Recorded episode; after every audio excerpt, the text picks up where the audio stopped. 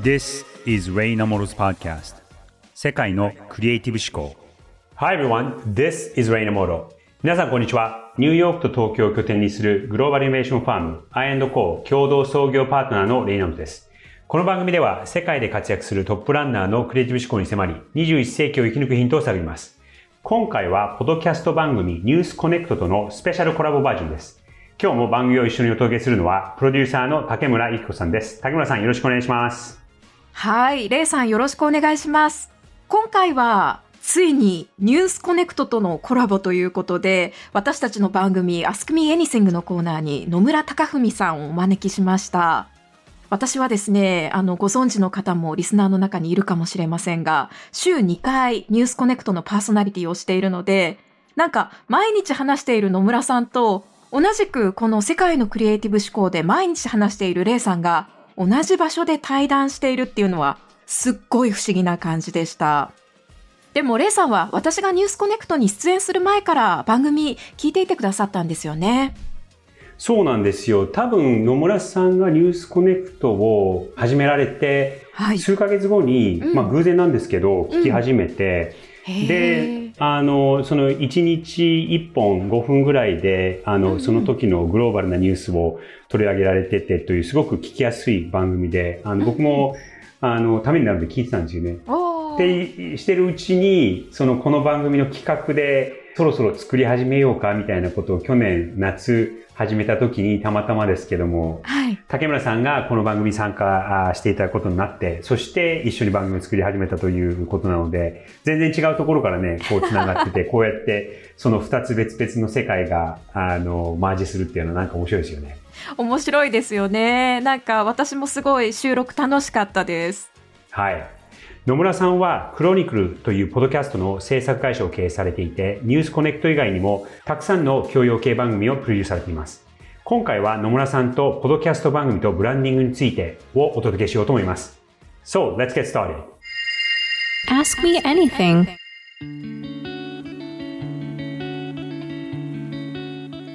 野村さん、それでは今回のお話よろしくお願いします。あの、お邪魔しております。よろしくお願いします。はい、あの、私はですね、あの、ポッドキャストスタジオクロニクルという会社を運営しておりまして、あの、経済やビジネス、とか、あと教養分野での、あの、ポッドキャストを主に制作してます。で、えっと、ニュースコネクトっていうですね、あの番組、ニュース番組ですとか、まあ、この番組のプロデューサーの竹村さんも、あの、ニュース解説をしていただいてますけど、あの、その番組ですとか、あとはその経営中毒っていうですね、まあ、とにかくこう、社長は辛いよってことを喋るっていう あの、そういう番組ですとか、まあ、あとあの、愉快な知性っていう番組なんですけど、それなんかはあの、書籍化もされまして、まあ、そんなようにですね、あの、ビジネス経済教養分野で、ポッドキャストを制作してます。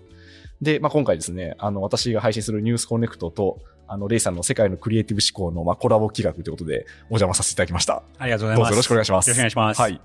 で、えー、っと、お話ししたいテーマ、はい、伺いたいテーマなんですけど、まあ、これ、大変恐縮だからってことを前提に 伺ってしまうと、レイさんの目から、ブランディング手段としてのポッドキャストっていうのは一体どういうふうに見えてるのかってことをですね、はいはい、伺いたいなと思いまして、はいはい、まあ、背景としては、あの、私がやっているクロニクルっていう会社が、まあ、いくつか、あの、ビジネスの形態があるんですけど、そのうちの一つが、まあ、クライアント企業さんと、まあ、こう契約を結ばせていただいて、まあ、その会社さんのイメージとか、こう、メッセージがよりこう伝わっていくような、ポッドキャストを制作するっていうのをやってるんですね。なのでまあ本当にあの、オウンドメディアのポッドキャスト版といいますか、まあまさしくブランドポッドキャストなんですけど、で、レイさんってもう本当ありとあらゆる、あの、いろんなこうキャンペーンであるとか、こう、あの、クリエイティブをされてきたと思うんですけど、ポッドキャストの特徴、逆に言うと課題みたいなところをどうご覧になってるか、うんはい、そのあたりを今日はちょっと率直に、はい、お話ししたいなと思いまして。わかりました。はい。はい。よろしくお願いします。はい。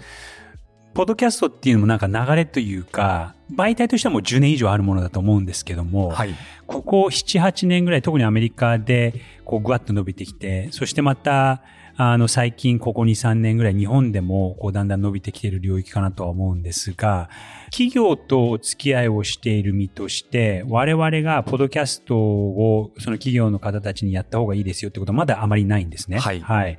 でも逆に、えっと、まあ僕も会社としても、ポッドキャストは、まあこの番組としてやらせていただいて、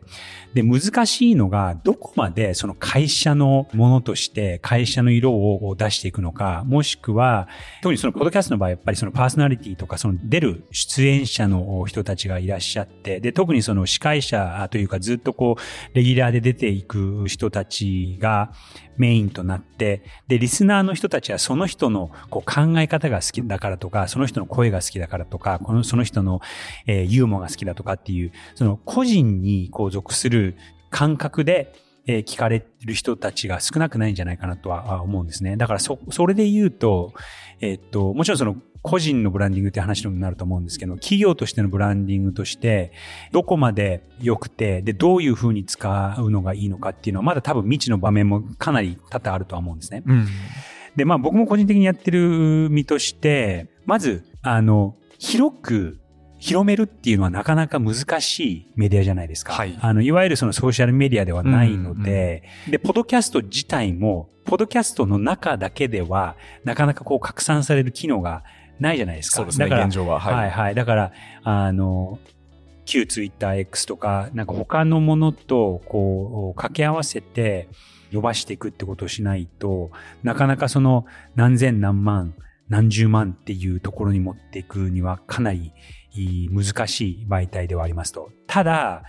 これもちょっと野村さんのその体験とかも、経験とかもお聞きしたいところではあるんですが、こう刺さる人には刺さる。はい。うん。で、例えばリスナーの数が少ないとしても、うんうん、こうずっとこうついてきてくれるリスナーの方たちだったりとか、ファンだったりとか、そういうところではすごく濃いかなっていうのはあるので、で、これもその、ポドキャストだけではなくて、最近そうですね、その、いわゆるインスタだったり TikTok のようなソーシャルメディアもあれば、最近この見直されているメディアとして、E メール、はいはいはい、ニュースレターっていうのがすごく、で、まあ僕も個人的にやってたりするところもあるんですが、その個人個人とこうつながるっていうところが、なんか最近、ここ2、3年でまた再認識されたというか、うん、重要度が昔から比べると高くなってるのかなと思うんですよね。なので、ちょっとまとめて最初のところで言うと、いかに数を狙わずに深いつながりを持って、そしてでそれがどこまでその企業にとって大事かっていうのはあると思いますしあと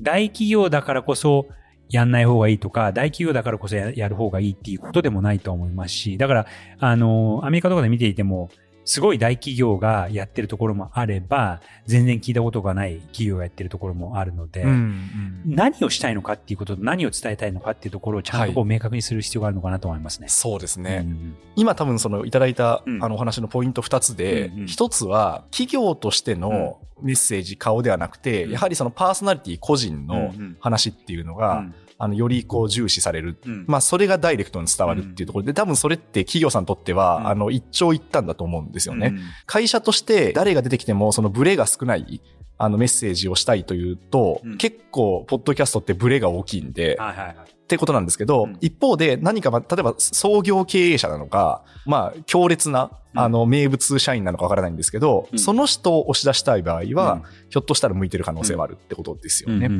で、もう一方の、広くはないんだけど、まあ、強烈に深く刺さる可能性があるっていうのも、確かに、まあ、本当その通りだなっていうふうに思いまして、そういう状態が、うん、あの企業さんとして求められるシーンって何なんだろうなっていうのは、うん、結構私としてはそのなんか分かってるようで分からない。もちろんその個別具体的には、この事例がうまくいきましたよっていうのは自分の中で引き出しはあるつもりではいるんですけど、うん、要はどういうことなんだろうなっていうのは、あのちょっと考えてる最中なんですよね。例えばどういうご相談で依頼されることが多いんですか、はいブランディングとか、その、企業としてポッドキャスト作りたいみたいな時は？例えば、うん、えっと、まあ、さっきのその深いっていうところで言うと、うん、別にこう、マスに広げるものではないと、うん、そのアピールしたいものが。なんですけど、例えばその数十人から100人ぐらいが、割とこう、高単価のものっていうのをそこでこう買ってほしかったり、継続的にそういったお客さんと関係を結びたいっていうような企業さんがあったとすると、まあそうすると、ポッドキャストが向いてると思うんで、やっていきたいと思いますっていうような話を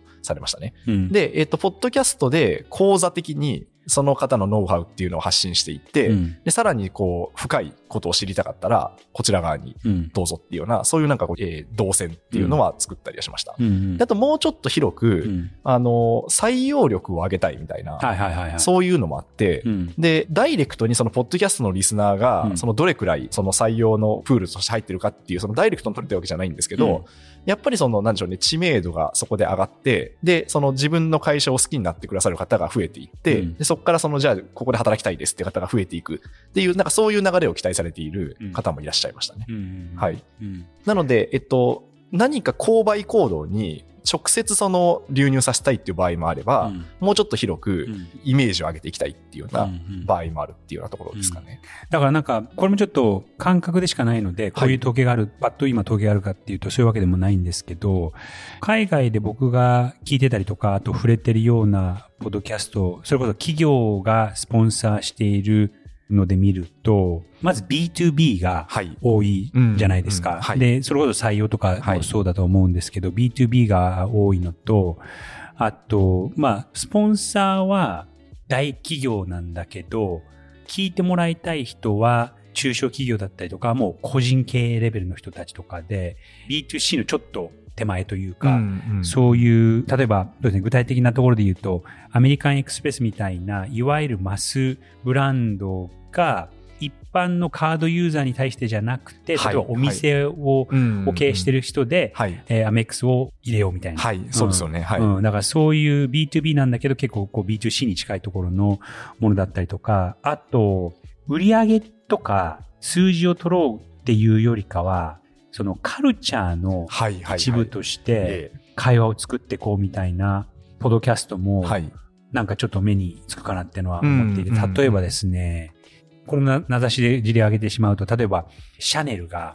文化人の人たちを呼んで、いろんなことを対談するとか、その、物を売ろうっていうことよりかは、その文化の中にどう入っていけるかっていうのを狙っているんじゃないかなっていうポドキャストで、それだと、その聞いてる側としても別になんかこう売られてるっていうよりかは、え音楽に関するトピックをこの人たちが話していて、たまたまそれがシャネルが提供してるみたいな感じだと、こう、営業されてる感覚はないじゃないですか。うん、そうですね。うん。だからその、特に大企業だと、いかにその、オンラインで起きているその会話の一部になるかっていうのが、うん、特にマスブランドだと、はい、うんうん、そこの一つの手としてあるのではないかなと思います。はいはい。オンライン上で話題になるっていうことですか、うん、えっと、いや、話題になっていることに対して、はい、ええー、意見を述べるだったりとか、はいはい、その会話に参加していくってことですね。だから別にそれが話題にならなくてもいいと思うんですけど。その、ポッドキャストの中身自体が話題にならなくてもいいけど。いいと思います。はい、なかなか難しいじゃないですか。そのポッドキャスト自体が話題になるっていうのは。はい、うんうん。だからそこに、その会話に参加していくっていうメディアの一つとしてあるのかなと思いますね。うん、うん、そういうことですね。うん、ありがとうございます。うん。その、あの、カルチャーを醸成するっていうのって、確かに私も、あの、ポッドキャストは、ある程度強みがあるのかなと思うんですね。で、おそらくレイさんも、その、まあ、これはポッドキャストという手段に限らず、うん、そのカルチャーを何かしら発信したいっていう、うん、そのクライアントさんからの要望にお答えすることがあるんじゃないかなと思うんですよ。で、その時に結構私が難しいというか、壁に当たってるのが、どんだけ購買行動をしましたかとか、どんだけそのビューが出ましたかに比べて、あの、費用対効果がすごく、はいはい、あの測りづらいなっていうことを実感していて、これくらい制作費かかりますよっていうふうに言って、ああ、そうですかっていうふうに納得する方と、うん、あの、多分向こう側で倫理を通さなきゃいけないんで、説明をしなきゃいけない方々に分かれる感じがするんですよ。うん。うん、で、音声って結構、その、価値が分かってる人は強烈に分かってるんだけど、会社内で客観的に説明しようとすると難しいっていうのが。数字にしにくいですね。そうです。はい。特に売上とかに、ね、そうなんですよ。はい。うん、あの、例えばまだ動画とかわかりやすくて、うん、あの、こんだけインプレッションが出ます。で、インプレッション単価がいくらなんで、うん、なんぼですみたいな言い方が、うん、まあしやすい。というか、まあなんとなく業界標準があるんですけど、音声ってそこがすごいブレてるので、まああの、むしろその動画と同じようなインプレッション単価の勝負にしちゃうと、あの、安すぎてしまうんで、あの、そこをちょっとどうしたらいいかなっていう、その、費用対効果の説明のしづっていうのがあるなと思ってるんですけど、うん、そのあたりっていかがまさしくそうだと思います。はい、あの、やっぱりその何らかの形で数字にした方が分かりやすいですし、はい、それこそ今おっしゃられたみたいにその内部で通しやすいみたいなこともありますし、はい、ただ、特にポドキャストだと一つ切り離さなきゃいけないなっていうのが、そのプロモーション的なことでやっちゃうと、なかなか正直効果が出ないと思うんですよね。はい、その数稼ぐのも大変だし、あの、じゃあこれを聞いたからこれ買ってくくれたっていうその動線も、例えば動画広告とか動画ホニャララとかだったりとか、画像とかだと、ここを見てて、ここをクリックしてここを買ってくれたからみたいな、その動線がある程度つなげられるかなとは思うんですが、ポッドキャストだともうそもそものアプリが違ったりとかするんで、そうですねはい、まあリンクも切れますからね、途中で。切れちゃうから、測れないじゃないですか。はい、うん。だと思うんですよね。だから、まあ正直答えはないんですが、なんかそこって、あの、じゃあどうやって測っていったらいいのかっていうのを新しくその基準を作る、まあ作ってらっしゃる方もいるとは思うんですが、はい、どういう効果になったのかとか、どういうことに良かったのかっていうのを数値化するっていうのは一つ課題かなって今ちょっと聞いてて思いましたと。はい。でですね、もう一つ思うのは、今もそうなんですけど、今後、その、いわゆるその企業だったりとかブランドっていうのが、どんどんどんどんその、人として見られると思うんですよね。人として。人として。はい、例えば、こう見えるところで言うと、例えばそのインスタとか TikTok のフォロワーの数とかを見ると、トップ50のフォロワー数の多いアカウントとかトップ100のアカウント見ると、97%ぐらいが全部個人なんですよ。うん、そうなんです、ね、で、組織っていうのがほとんどなくて、はいはい、TikTok かちょっとインスタがちょっと覚えてないんですけど、どっちかなんですけど、まあ、いわゆるブランドがナイキ。はい。で、もう一つ人気あるのは NASA。へえ、そうなんですね。はい、あの、フォロワー数で言うとすごく多い。うん、で、その次に来るのがスポーツチーム。はいはいはい。うん、あの、マンチェスターユナイテッドとか、うん、バルセロナとか、そういうところが多くて、残りの95とか97アカウントぐらいは全部個人で、で、そのうちの、まあ、半分が、いわゆる、有名人、メッシとかロナウドとかそういう人で、で、残りは全く無名の人が、ここ5年ぐらいでこう、ぐわって何百万人、何億人ぐらいの人たちのフォロワーがいる人たちになってるんですけど、何が言いたいかっていうと、いわゆる一般の人たちって、えっと、組織にあんまり興味がない。はいはいはい。個人に、こう、共感を得る、はい。でですね、ちょっとポドキャストのところから話ずれるかとは思うんですが、ついこの間、あるメディアで見た、ここ1年で一番採用数が多いスタートアップ5社っていうのが発表されてたんですね。で、そのうちの4社はいわゆるテック企業。はい、はい、だからエンジニアをこう採用しなきゃいけないとかっていうのがあるんですけども、うん、そのうちの5社のうちの2番目に採用が多い会社っていうのが、 Liquid Death っていう、死の液体っていうすごく過激な名前の会社なんですよ。はい、でそれ何かっていうと、ミネラルウォーターを売ってる会社で、なんかスイスのお水を売ってるんですけど、 Liquid Death っていうすごい、普通だったら通んないような名前なんですが、そこのですね、コミュニケーションを見ると、すごい癖があるんですね。ほう。うん。で、まあ名前がそういう癖がある名前なので、はい、やることとか言うこともすごい、まあ、あの、好き嫌いはすごくあって、ダメだっていう人も完全にこんな、あの、コミュニケーションダメだっていうふうに思われる人も多いと思うんですけど、えーはいなんか、ハードロックみたいな、パンクロック的なイメージをされていただくと分かりやすいと思うんですけど、はい、でもパンクロックってやっぱりその趣味があるから、聞く人もいれば、全然聞かない人もいるじゃないですか。で、そのノリでコミュニケーション全部やってるんですよね。はいはい、で、何が言いたいかっていうと、はい、えっとですね、そのブランドの裏側には、誰かがいるとかってはないんですけども、そのブランドの性格がキャラクターがめちゃくちゃはっきりしてるんですね。うんだから、すべての人に好かれようっていう思いはあんまり持ってなくて、はい、もう、こんだけでもいいから、はい、ここの人たちにアピールしていこうっていうのを、すごく気にしてるところなんですけど、何が言いたいかっていうと、多分同じ法則っていうのは、ポドキャストにもあって、多くの人を取っていこうっていうよりかは、はい、どれだけ数が少ない人たちだけでも深く刺されるかっていうところを数値化していくのが大事なんじゃないかなっていうのは、確かに。今聞いて思いましたね。そうですね。うん、あの、数値化するための、はい、その指標であるとか、うん、まあ、あとひょっとしたらそれは定量的な数数字というよりも、リスナーの N1 インタビューをして、で、その、こういうような、うん、そのなんか印象の変化っていうのがありましたよっていう、はいはい、まあ、その証拠の積み上げみたいなとこなのかもしれないなっていうのは、うん、今ちょっとお話を伺っていて思ったのと、うん、後半に関してはやっぱすごく興味深くて、どんなキャラで見られたいんですかっていうのも含めて、そのポッドキャスト制作側が提案できると、結構面白いんだろうなっていうのは思いましたね。そう。だから、はい、ある意味まだね、ポッドキャストっていうメディアがそこそこ新しいじゃないですか。はい、うん、なのでどうしたらいいかっていうのがわからないっていう企業の人たちの方がほとんどだと思うんですけども、うんうん、ある意味、その企業がどういう人柄なのかとか、はい、えっ、と、何を言おうとしてるかっていうところを結構しっかり考え、うん、で、別に、あの、ポッドキャストもそのデジタルのメディアなので、僕デジタルとかでいいなと思うのは、こう、作りながら考えることができると思うんですよね。はいはい、そうですね、うん、だから、そこのところ最初にあんまり詰めなくても、やっぱりこう出してみて反応を見て、こう変化させていくっていうのが、は全然ありだとは思うんで、そうですね。でも、何をこうベースにしてやってるのかっていうのと、あとどういうこうキャラでやっていきたいかっていうのは、そのブランディングとして持っとかないと、はい、なんか当たり障りのないものになっちゃうなっていうのは。そうですね。うん、はい。うんそれで言うと、その今のキャラを作るっていう上では、うんうん、まあ、他にその手段として、その動画とか SNS とか、まあ、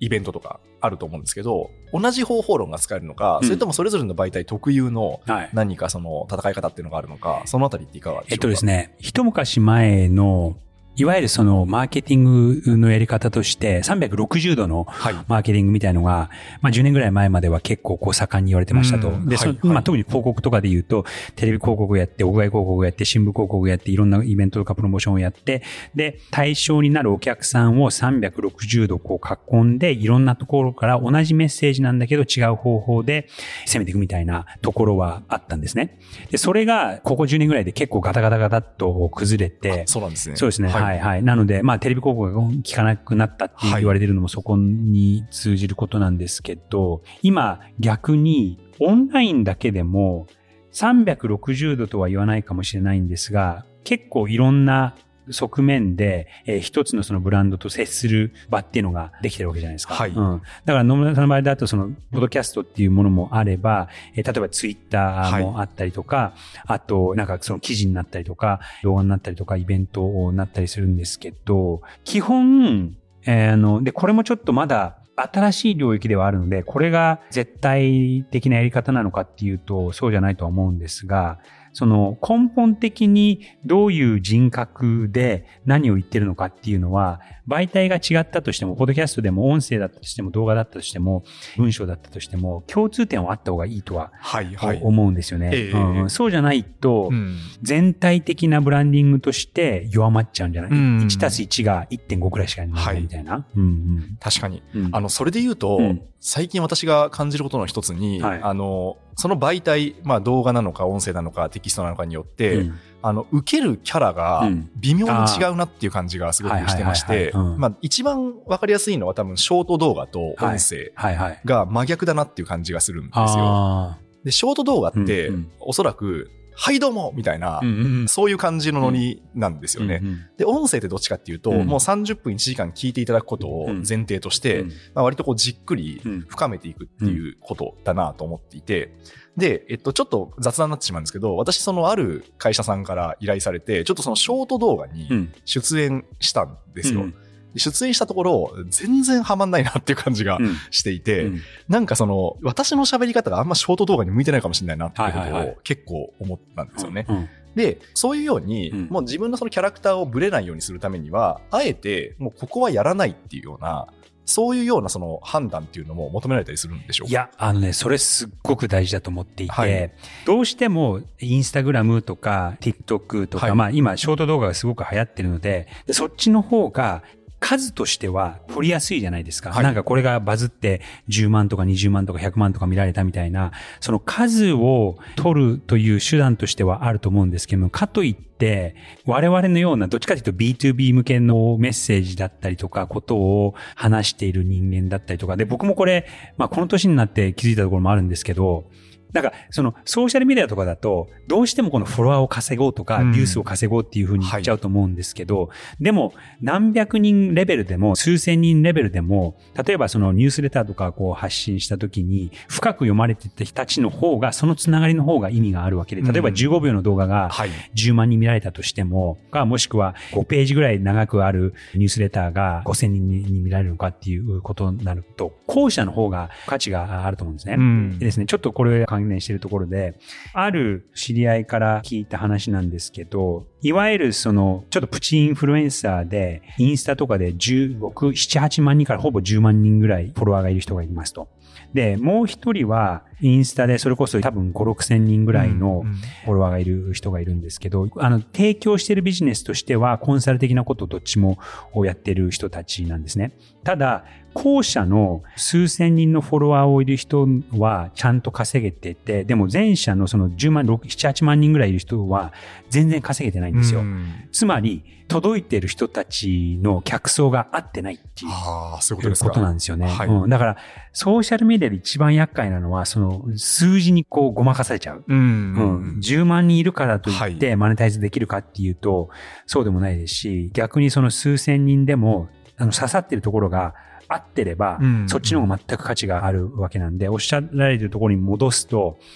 結構大切なのは、自分のやってることと使うべき媒体が何なのかっていうのを選ぶのはすごく大事だと思います。そういうことですね。まあ、どういうそのお客さんに届けたいかっていうので、うん、まあ、おそらくその媒体ごとにいらっしゃる方々の属性が違うと思うんで、うん、まあ、そこをちゃんと見極めるっていうのは。そう、ありますし、あと、ちょっと古い媒体だとしても、実はそっちの方が、その人だったりとか、その会社の立ち位置として、例えば、なんかガチガチの B2B の企業が15秒の TikTok やって、はい、若い子たちに刺さって、すごいバズって、かといってそれがビジネスとして成り立ってるのかっても微妙じゃないですか。そうですね。そうそうそう。そこからクライアントは増えなさそうな感じがしますね。そうそうそうそう、だからいくら10万人とか100万人に見られたからといって、はいはい、あの、刺さってるところが全然違うと、結局意味がないっていう、えー、ところだと思います。だから数千人の価値の方が、はい、下手したら数万人、数十万人よりも価値があるの場合の方が多いと思います。そうですね。いや、ありがとうございます。なんか今のは結構気づきが私としては多くて、うん、あの、自分がやっていることの意外に多分聞いてるのが、うん、書籍なんだろうなっていうふうに、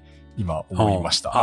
結構、ポッドキャストを書籍化するっていうことをよくやってるんですけど、うん、書籍って今、もうマスメディアじゃ残念ながらもなくなっていて、初版が例えば5000部で、うん、まあ10版かかって1万とか2万いったらヒットですねっていう話なんで、拡散力がそんなあるわけじゃないんですよね。でも今のそのレイさんのその見られ方っていうんですか、うん、どういうお客さんに届けたいかっていうところで言うと、うん、おそらくそこには良質な知的好奇心というか、うんうん、あの知的レベルの高い方々が本の読者には集まってるだろうなと思ったので、確かにそういった方々にアプローチする、うん、あの手段、チャンネルを大事にしていくっていうのは、やるべきなんだろうなっていうふうにごめんなさい。私が勝手に気づきを得たっていう感じなんですけど。うん、だからその今書籍の話ですけど、それって一番古いメディアじゃないですか。そうですね。はい。思いました。はい。うん、でも、やっぱりその書籍にするとか、ええ、この文章にするっていうのは、あの、考えなきゃいけない作業だから、はい、そういう形まで持ってってるってことは、この人はすごく考えていて、そういう思考回路がある人だなっていう、間接的なブランディングにはなると思うんで、はい。うんうんうん。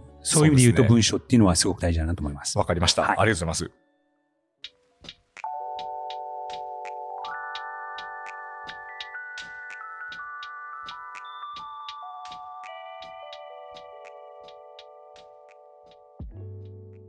このブランディングというテーマ、これまでこの番組でもすごい何度も話題に上がりまして、例えばミシュランで二つ星を獲得したレストラン成沢のオーナーシェフ、成沢義弘さんは、メディアの取材一切断って、もう見つけられるもんなら見つけてみろみたいな自信があったっておっしゃってましたし、その結果、2年お客さんが来なくても、いやでも、ちゃんとしたものを作っていれば、味のわかる人だけに分かってもらえばいいという信念で続けてこられて、今は大成功されてますよね。そして、シューズアパレルブランドのオールバーズのブランド立ち上げメンバーの一人、マーケティングのジュリー・チャニングさんは、ビジネスの力で気候変動を逆転させる、気候変動を加速させない、気候変動と戦うぞといった信念で、ブランドを作っていったという重要性をお話しされていました。このようにですね、ブランディングと一言で言っても、すっごいいろんな違いがあるんですけれども、今回、ポッドキャストとブランディングというテーマでお話しされて、聞いている方たちの中には、ブランディングどこから始めればいいんだろうと、ちょっと混乱しちゃった方もいるんじゃないかななんて思うんです。レイさん、まず何をそういった混乱しちゃった場合決めたらいいですかね？そうですね。まあ、ブランドだったりとか、会社だったりとか、組織だったりとか、あと、あの、本当個人レベルでも、お一人でも何かをやるときって、まず何をするかっていう、what のところからが一番入りやすいと思うんですよね。例えば何かを作るとか、えー、例えば野村さんの場合だと、ポッドキャストという番組を制作をする会社を立ち上げて、基本野村さんがご自身でやってらっしゃって、その周りにいろんな仲間の方がいらっしゃって、同じ方向を皆さんが見られて、えー、進んでいくっていうことなんですけども、例えば、まあ古いところで言うと、車とか、えー、服とか何を作るっていうところから始まるのは全然普通で、それはそれで、あの、全く悪いことではないと、悪いことっていうか、もう当たり前だと思うんですね。うんうんうん、ただ、やっぱりその長続きしていくため、そして競争に勝っていくためには、えー、その what のところではなくて、なぜ、why のところがすごく重要になってきて、それがどうしてかというと、いろんなこの競争相手が出てきたりとか、まあずっと同じことをやっていても、周りの人に、お客さんだったりとか観客に飽きられてしまうことも多々あるので、じゃあなぜこの会社が存在しているのか、なぜ私がこれをやっているのかっていうところ、一つそのレイヤーを視座を上げて考えるっていうことが重要にすごくなっていきます。なので、スタート地点は何、うん、ホワットのところから入ったとしても、そのなぜやってるのかっていうその存在意識だったりとか、英語だとそのパーパスっていうカタカナ言葉になってしまっていて、で、日本語でも、まあ直訳すると目的っていう風にはなるんですけど、はい、これもね、その目的っていう言葉だと少しちょっと軽い感じになっちゃうニュアンスじゃないですか。はい、なので、目的っていう言葉がその意味的には、辞書を見るとそう書いてはあるんですけど、どっちかっていうと理念とかそれとか信念、その信じていることは何か、そしてなぜ存在しているのか、その存在意義が何かっていうところを、なぜを常に意識しながら、組織だったりとか会社だったりとか自分の仕事を進めていくのが大事なんじゃないかなと思います。うんなぜがぶれなければ、うん、あの、長く続けていくことができそうですよね。そうですね。でそこがあれば、その何は変わったとしても、なぜがはっきりしていれば、長く続けるため、そして例えばその会社に参加してもらうときに、そこに共感を持ってもらえれば、その何が変わったとしても、それとか例えばどうやるかとか、その手法論だったりとか、えー、物を作るだった場合だとその方法論だったりとか、製造方法とかあるわけじゃないですか。そこが変わったとしても、なぜがぶれなければ、組織、そして個人として事業を、仕事をしていくときには、すごくそこが大事になってくるんじゃないかなと思いますし、あと、やっぱりそこがはっきりしてると、ブレずに、いろんな周りが変わったとしても自分の軸はブレないっていうのができるんじゃないかなと思います。なるほど。いや、ブランディングってあまりにも大きなトピックすぎて、うん、ちょっとこう迷子になっちゃう人もいっぱいいると思うんですけど、はい、やっぱり本当核となるなぜが一番なんですね。そうですね。だからちょっともうちょっと具体的なところで言うと、一つ皆さんも身近なあのブランドだと日本だとユニクロさんがあるじゃないですか。はい。で、そこから言うと、そのまあ服屋さんという何っていうところはその服を作るっていうところなんですが、その会社の信念として、これが創業時代にあったわけではないと思うんですが、でも結構もう長い間、柳井さんが、あの、こうおっしゃってるのは、服を変え、常識を変え、そして世界を変えるっていう、それをその信念として、パーパス Y として持ってらっしゃるんですよね。だからその何のところは服を作ることなんですけど、でもなぜ会社があるのか、そしてなぜ仕事をしているのかっていうところは服を変え、常識を変え、そして世界を変える。その世界を変えるっていうところ、服を通して世界を変えるっていうのが、そのなぜ、パーパス Y のところになっていて、そこがブレないからトレンドに、うん、まあトレンドはね、特に服って、そのトレンドをこう作っていくものじゃないですか。そうですね。ファッションはすごい流れが早いですよね。変わっていく。うん、うん、うん、うん。で、今ちょっとユニクロさんを事例に挙げて、あの話したんですけども、あの、我々のこの番組も、日本を必要不可欠な存在にするためのインスピレーションを作るために、この番組をやっているんですよね。で、その日本っていう国が10年、それこそ20年ぐらい前、僕がその日本から海外に出た時は、日本ってすごい国だ。日本の大企業も結構世界をこうリードしていくような存在であったのが、僕がこの海外に行っている間に、なんかこう見る見るうちに、力がこうなくなってしまっていて、その存在感がすごく薄れているのが、その海外にいる日本人として結構痛々しく分かっちゃうんですよね。でそんな時にやっぱそういうのを見てると、あの、心苦しいところがあって、その日本人として海外には住んでいるんですが、何らかの形でこの貢献したいなっていう気持ちは、そうですね、ここ5年、それぐらいの頃から結構強く思うようになっていて、うん、何らかの形で、その日本の存在意義をちゃんとこう出してあげる。そしてその日本という国の世界での存在感、もしくはその日本が世界でこう必要不可欠な存在にまたなっていくっていうことに貢献できないかなっていうことはずっと仕事を通して思ってるんですね。で、その一環として、こうやってその世界のトップランナーの人たちとお話をすることによって、それがリスナーの皆さんのインスピレーションになって、何らかの形で皆さんもそういう勇気だったりとかインスピレーションをもらえればいいなっていうところが根本的にこの番組のなぜ Y、そして信念としてあるんです。いやこれからも21世紀を生き抜くヒントを届けていきたいですね。はい、やっぱり日本が必要不可欠な存在になるためにはヒント必要ですもんね。そうですね。はい。だからそこはね、番組の形はこう試行錯誤でやってるところもあるので、ちょこちょことこう、いろんな企画を考えたりだったりとか、はい、誰に話そうかっていうことだったりとか、うん、コラボ企画だったりとか、あの、僕と竹村さんでいろいろこうアイディアをぶつかぶつけ合いながら考えてはいるんですけども、うん、そこの最初の軸のところは、まあ、我ながらあんまりブレてないのかなとは思います。いやー、これからも、その何かこう迷った時には、Y に立ち戻って続けていきたいなと思います。はい。さて、ここまでお送りしてきました、レイナモトの世界のクリエイティブ思考。今回はニュースコネクトとのスペシャルコラボバージョンの前編をお送りしました。レイさんが野村さんの番組に出演された回というのもすでに配信されてますので、皆さんぜひですね、レイさんのすごい詳しいキャリアヒストリー、Spotify、Apple Podcast、Amazon Music などで聞いてみてください。ニュースコネクトで検索すると出てきます。そして次回も引き続きニュースコネクトとのコラボ企画です。お話をしていく中で野村さんからすごく個人的な悩みとして、起業後創業者が会社をスケールアップするにはについてのご質問がありました。これはですね、僕も自分で通ってきた道ですごく共感ができて、よくわかる課題でしたので、その経験も踏まえてお話をしました。では、どうぞ次回もお楽しみに。世界のクリエイティブ思考。お相手はレイナモトと竹村ゆき子でした。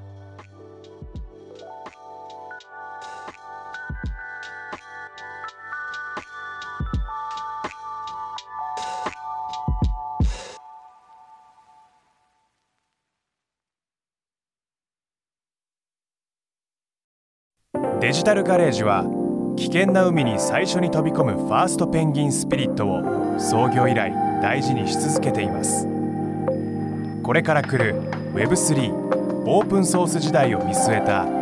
テクノロジーで新たなビジネスを生み出す仲間を募集しています番組詳細欄にあるリンクよりぜひご覧ください